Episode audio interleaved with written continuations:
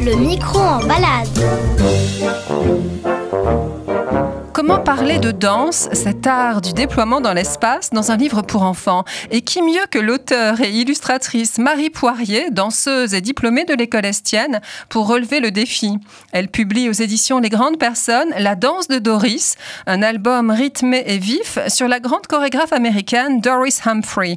Plus douce, plus collective, moins connue que sa contemporaine Martha Graham, Doris a dansé sa vie en s'inspirant du ressac des vagues. Rencontre au musée de Qui expose des originaux de Marie Poirier autour de cet hommage d'une artiste à une autre, chanceuse, danseuse, dans le micro en balade. J'étais aussi intéressée par euh, la danseuse Doris Humphrey que par la description de l'acte de création, de révolution pratiquement. Quel a été votre vocabulaire pour euh, traduire ce que la danse de Doris euh, vous faisait? J'ai tenté de mettre enfin une forme sur ce qui m'habitait depuis longtemps. Ça m'intéressait beaucoup euh, d'intégrer le texte euh, parce que, vu d'en haut, et Monsieur Chat n'ont pas de texte apparent. En revanche, j'ai beaucoup écrit autour de ces livres. C'est-à-dire Je décris l'histoire, je prends des notes de couleurs, je prends des notes de référence, et puis j'ai écrit l'histoire, j'ai écrit le scénario, et ensuite, ou parallèlement, je l'ai mis en image. Et là, j'avais envie de faire apparaître les mots.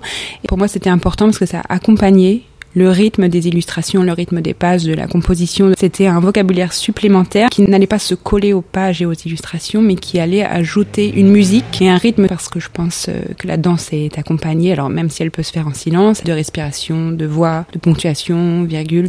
Quels ont été vos partis pris formels, stylistiques, pour que cet art du déploiement dans l'espace euh, soit traduit sur le livre plat? Je pense que j'ai tiré ce bleu et cette notion de touche de couleur dans un bleu de Sky Blue de Vassili Kandinsky. C'est une reproduction que j'ai au-dessus de mon bureau depuis euh, que j'ai une dizaine d'années. Vous avez dansé chacune des postures euh, du livre? J'ai testé parfois quand j'étais un peu coincée sur où passe le bras. La plupart non. Le passage sur le papier c'est très compliqué. C'est pas par hasard qu'on reproduit pas beaucoup la danse parce que c'est de fait euh, éphémère. C'est pour ça que je me suis attachée aussi à, reproduire une scène, à être dans un spectacle et à créer une histoire autour d'un personnage. J'ai voulu euh, créer une composition euh, à l'instar d'une composition scénique. Ma page, c'est une scène dans laquelle évoluent les danseurs. Par ailleurs, dans tout le livre, on fait jamais trop la différence entre ce qui est sur scène et ce qui n'est pas sur scène, parce que le personnage de Doris, en fait, vit en permanence avec son mouvement. Et il s'est beaucoup inspiré de son environnement.